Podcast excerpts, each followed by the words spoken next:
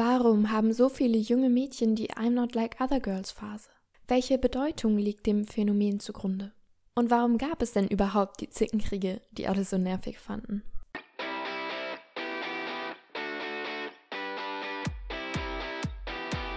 Willkommen zu Feministin, dem Podcast für intersektionellen und modernen Feminismus. Ich bin Geraldine und heute rede ich über I'm Not Like Other Girls. Ich freue mich, dass du dabei bist.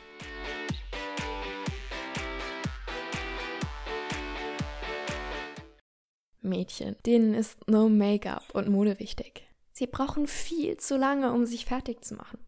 Sie sind schlecht in Sport und kichern und lästern und shoppen und gehen mit allen Freunden gemeinsam auf die Toilette.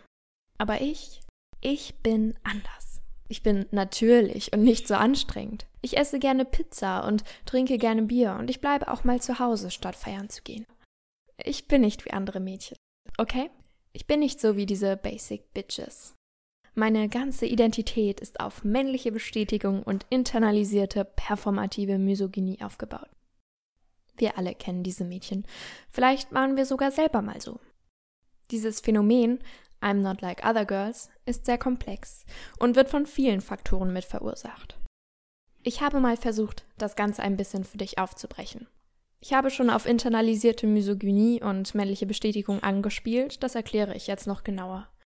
Und dann gebe ich ein Beispiel, ein Filmtrope, das sehr oft verwendet wird und das Phänomen I'm not like other girls fördert. Internalisierte Misogynie. Misogynie grundsätzlich ist ein soziokulturelles Ding. Man kann sie mit Frauenfeindlichkeit übersetzen. Misogynie ist in unserer Gesellschaft tief verankert, weil sie seit tausenden Jahren existiert und wird uns schon früh beigebracht. Misogynie sagt aus, dass Frauen weniger wert oder relevant sind, beziehungsweise dass Männer relevanter und wertvoller für die Gesellschaft sind. Und sie kommt mit negativen Vorurteilen und Stereotypen. Das bekommen natürlich nicht nur die männlichen Menschen in unserer Gesellschaft mit, sondern auch wir. Eigentlich ist es ja verrückt, dass wir gegen uns selber, gegen unser eigenes Geschlecht Vorurteile haben und abgeneigt sind. Aber wenn uns das von Anfang an eingeredet wird, dann sehen wir andere Mädchen und Frauen eher als Gegnerinnen, als Konkurrentinnen in einem Wettbewerb statt Verbündete zu sein.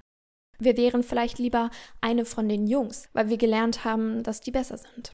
Und wir hätten gerne von eben diesen Jungs Anerkennung und wären gerne eine Ausnahme, eben nicht eine wie die anderen Mädchen. Wir haben die Frauenfeindlichkeit unserer Gesellschaft verinnerlicht. Man muss sagen, es wird besser. Ganz langsam nimmt die Frauenfeindlichkeit ab. Feministische Bewegungen haben viele Erfolge erzielt, sei es das Wahlrecht für Frauen oder Gesetze zur körperlichen Selbstbestimmung, auch wenn da noch viel zu tun ist. Aber bis Misogynie Vergangenheit ist, wird es wohl noch lange dauern. Frauen lernen also von Anfang an, dass sie Männern untergeordnet sind. Circa 66 Prozent aller ProtagonistInnen in Kinderfilmen und Serien sind männlich. Das gilt sogar für vermenschlichte Gegenstände wie Brote, Autos oder für Tiere. Während die männliche Figur einfach zum Beispiel wie ein normales Tier aussieht, braucht die weibliche Figur eine Schleife, Accessoires, lange Haare oder übertriebene Wimpern. Wir lernen also schon früh, dass Männlichkeit der Standard und Weiblichkeit eine Abweichung ist. Und dann gibt es noch das sogenannte Schlumpfinen-Syndrom. In einem ganzen Dorf voller männlicher Schlümpfe gibt es nur eine weibliche Schlumpfine. Im Avenger-Team ist nur eine Frau und so weiter. Also in einer Gruppe voller männlicher Personen ist eine weibliche Person. Und da Frauen auch in der Filmbranche strukturell benachteiligt werden, sind die meisten großen RegisseurInnen, AutorInnen und ProduzentInnen männlich. Sie kreieren leider oft Frauenrollen, die sehr eindimensional und stereotyp sind, mit denen man sich nicht wirklich identifizieren kann. Uns wird auch dauerhaft beigebracht, dass Konkurrenz zwischen Frauen normal ist, dass die ganze Zeit Zickenkrieg herrscht, ob bei Germany's Next Topmodel, The Bachelor oder auch Highschool-Serien wie Gossip Girl. Wir sollen auf andere Frauen herabschauen, um uns besser zu fühlen. Wenn wir also die ganze Zeit lernen, dass Maskulines besser ist als Feminines und dass wir in Konkurrenz zu anderen Frauen stehen, ist es kein großer Schritt mehr, sich von Mädchenhaftem abzugrenzen, anders sein zu wollen. Und im gleichen Atemzug wird dir auch noch mehr männliche Bestätigung entgegengebracht.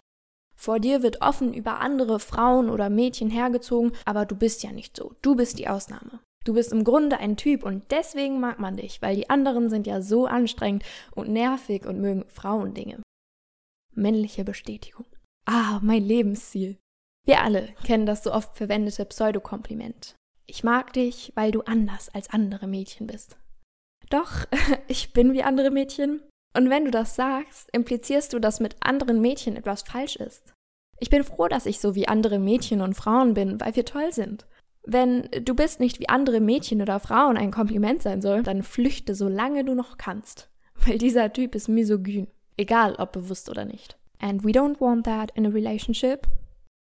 Und an die männlichen Personen, die hier zuhören. Natürlich bist auch du mit den Geschlechterrollen und Stereotypen aufgewachsen. Und auch du hast Druck erlebt, in eine bestimmte Form der Männlichkeit zu passen. Und auch du hast Misogynie internalisiert und hast bei so einem Kompliment keine bösen Absichten. Aber wenn du einer weiblichen Person ein Kompliment machen möchtest, in die Richtung von du bist einzigartig, dann binde das Kompliment nicht ans Geschlecht. Du kannst zum Beispiel sagen, ich kann mit wenig Menschen so gut reden wie mit dir. Ich komme selten mit jemandem so gut klar. Oder auch einfach, du bist besonders oder einzigartig. Du musst mein Geschlecht nicht degradieren, um mir als Person ein Kompliment zu machen. Das gilt übrigens auch andersherum und in Beziehungen, die nicht hetero sind. Wir alle haben mitbekommen, wie Männer und Jungs über Frauen und Mädchen reden, wie sie mit uns umgehen. Vor allem mit dem Stereotyp Frau, den femininen Frauen. Selten ist das so respektvoll, wie man es eigentlich verdient hätte. Und selten wird diese Frau wirklich als individuelle, interessante Person gesehen. Da ist es am einfachsten, wenn du dich von deinem gesamten Geschlecht distanzierst. Vielleicht sieht man ja dann mal deinen Wert. Es ist am einfachsten, das Stereotyp und die Misogynie für alle Frauen zu akzeptieren und dich selber als Ausnahme zu sehen, anstatt sich dagegen zu stemmen. Vor allem, wenn du noch sehr jung bist. Wir alle sind guilty. Wir alle generalisieren und kategorisieren und stecken Menschen in Schubladen. Und die Mädchenschublade ist eben pink und nervig und uninteressant. Entweder du magst Make-up oder Bücher. Beides geht nicht, weil sonst passt du nicht mehr in die platten Klischeeschubladen und für beides wirst du gejudged. Dabei ist das Problem eben diese Generalisierung. Das Bild, was von Frausein vermittelt wird dass du nicht eine platte Karikatur aus Make-up und Brüsten bist, die sich nur für Shoppen und Schuhe und Jungs interessiert, ist doch keine Ausnahme. Es ist bloß der Beweis, dass diese Stereotype totaler Quatsch sind und es lässt einen wundern. Ich meine, wie unglaublich ist es, dass das Bild von Frauen so erbärmlich ist, dass unzählige Mädchen überall denken, sie seien besonders und speziell, nur weil sie unabhängige Gedanken und Interessen haben. Wie krass ist es, dass so viele Mädchen das Gefühl haben, sie müssten sich von ihrem Geschlecht abgrenzen, nur um als interessante Personen anerkannt zu werden. Versteh mich nicht falsch. Jeder ist einzigartig und besonders und das ist auch gut so. Und ich bin absolut dafür, weirde und alternative Frauen und Mädchen zu empowern. Aber warum muss man das mit dem Geschlecht verbinden? Dann ist es nämlich eher, ich bin einzigartig, während die anderen diese undefinierbare Masse von Stereotypen sind. Muss ich meinem ganzen restlichen Geschlecht voller intelligenter, kreativer, starker und toller Personen den Wert absprechen, nur um meinen Wert zu zeigen? Muss ich die Idee bekräftigen, dass Femininität und Frauen weniger wert sind, nur damit ich mich davon abgrenzen kann? Aber Geraldine, in der Grundschule und in der Unterstufe gab's ja wirklich diese Zickenkriege. Und die waren doch auch total nervig. Dann ist es doch okay, wenn ich lieber was mit Jungs gemacht habe. Erstens, ja klar ist das okay. Wenn man sich zufällig mit dem männlichen Menschen in der Umgebung am besten versteht, dann ist das ebenso. Aber du solltest wieder mal nicht generalisieren. Nicht alle Mädchen sind oder waren Zicken und du verpasst viele interessante und tolle Personen, wenn du von Anfang an annimmst, dass sie deine Freundschaft nicht wert sind. Zweitens, warum gibt es überhaupt diese Zickenkriege? Ich habe dazu ein paar psychologische Erklärungen gelesen, weil es mich selber ziemlich interessiert hat. Also fasse ich hier für dich mal kurz meine Erkenntnisse zusammen, damit du dir nicht selber die Arbeit machen musst. Der sogenannte Zickenkrieg ist offenbar eine Art Konkurrenzkampf und der Konkurrenzgedanke zwischen Mädchen wird ja allgemein etwas mehr gefördert von der Gesellschaft als bei Jungen.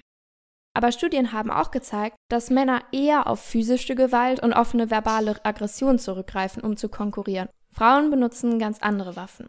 Sie beschädigen den Ruf der Konkurrentinnen, manipulieren oder versuchen, sie aus sozialen Gruppen auszuschließen. Das tun zwar auch Männer, aber eher weniger. Und diese Art von Konflikt zeigt sich dann in der Grundschule und Unterstufe oft als Zickenkrieg. Warum benutzen Frauen aber gerade diese Waffen? Und warum scheint es häufiger vorzukommen, dass sich Allianzen, ja geradezu Fronten bilden, als bei Jungen im gleichen Alter? Psychologen meinen, dass das an den unterschiedlichen Arten der Freundschaft liegt. Frauen gehen nämlich eher enge Zweierbeziehungen ein, während Männer sich wahrscheinlicher in größeren Freundschaftsnetzwerken bewegen, in denen die einzelnen Beziehungen nicht ganz so eng sind. Die Bedrohung beispielsweise, dass die beste Freundin einem von der Konkurrentin ausgespannt wird, ist dadurch viel größer und dann steht man alleine da. Deswegen reagieren Frauen laut den Studienautoren sensibler auf Allianzen oder Fronten. In größeren Freundesgruppen dagegen ist es ganz üblich, dass sich die Bindungen die ganze Zeit verschieben.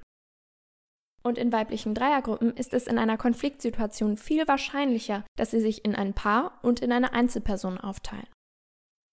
Diese verschiedene Beziehungsdynamik der Geschlechter ist bei Schimpansen übrigens genauso. Das heißt, es lässt sich nicht auf Sozialisierung oder internalisierte Werte zurückführen.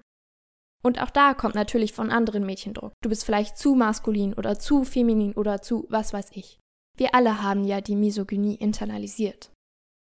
Mittlerweile gibt es auch so viele Memes und Bücher und Filme, die auf I'm Not Like Other Girls aufgebaut sind. Und nicht alle sind ironisch. Es ist verrückt und es gibt mittlerweile gefühlt nichts Durchschnittlicheres als den Drang, anders sein zu wollen. Laut den Medien ist das Beste, was man sein kann, nicht so wie andere Mädchen zu sein. Ein sehr häufiges Trope, was mittlerweile fast zum Klischee geworden ist, ist das Cool Girl Trope. Kurz gefasst ist das Cool Girl eine Frau, die sich wie ein stereotyper Mann verhält und dabei aussieht wie ein Model. Sie isst gerne Fast Food und mag Football und trinkt gerne Bier und ist super schlank dabei. Sie ist entspannt und sie stört die Misogynie im Raum nicht, solange sie als Ausnahme gesehen wird. Sie hat nicht wirklich eine Meinung oder Ansprüche, die es kompliziert machen würden, und sie ist die Traumfrau der männlichen Figuren, weil sie genauso ist wie die Männer, nur eben in weiblich und hübsch. Oberflächlich mag das Cool Girl irgendwie edgy wirken, aber wirklich herausfordern oder Grenzen austesten tut sie nicht. Sie ist eine sehr angenehme Präsenz und bedroht das Ego des männlichen Protagonisten nicht, indem sie besser, stärker oder schlauer ist. Sie bleibt angenehm auf seinem Niveau. Das Cool Girl wird oft direkt verglichen mit einer anstrengenden, nervigen Frau, die nicht locker ist, sehr feminin und sich zu viele Gedanken macht. Das setzt einen beim Ansehen unter Druck. Gott bewahre, dass du individuell bist und eigene Gedanken und Interessen hast, mit denen der Typ sich auseinandersetzen muss. Das ist ja dann anstrengend.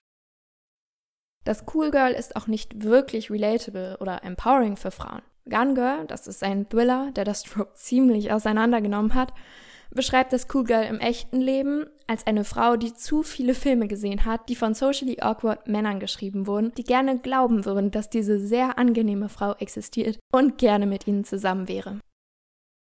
Ach ja, und natürlich. Diese Cool Girl Eigenschaften sind logischerweise auch nur attraktiv, wenn die Frau hetero, absolut heiß und schlank ist. Stell dir mal vor, beispielsweise eine fülligere Frau mag Hamburgers und Fastfood. Dann schreien gleich wir alle wieder auf. Solange man nicht erstmal das Aussehen hat, ist Badass oder Tomboy überhaupt nicht cool in der Fantasie, die in Filmen reproduziert wird. Die populärsten Beispiele des Cool Girls, die du vielleicht auch kennst, sind zum Beispiel Robin Schabatsky aus How I Met Your Mother oder Andy Anderson aus How to Lose a Guy in 10 Days. Es ist, by the way, absolut okay, gerne und viel zu essen, lieber zu lesen als zu feiern, viel Netflix zu gucken. Es ist dein Leben. Aber es ist genauso okay, sich gerne zu schminken oder gerne Sachen zu machen, die ins Stereotyp passen oder eine Mischung von beidem. Mach dein Ding und zieh niemand anderes dabei runter und gut ist. Ach und please, hab ein wenig Mitgefühl mit dem kleinen Mädchen, was die Misogynie in unserer Gesellschaft internalisiert hat.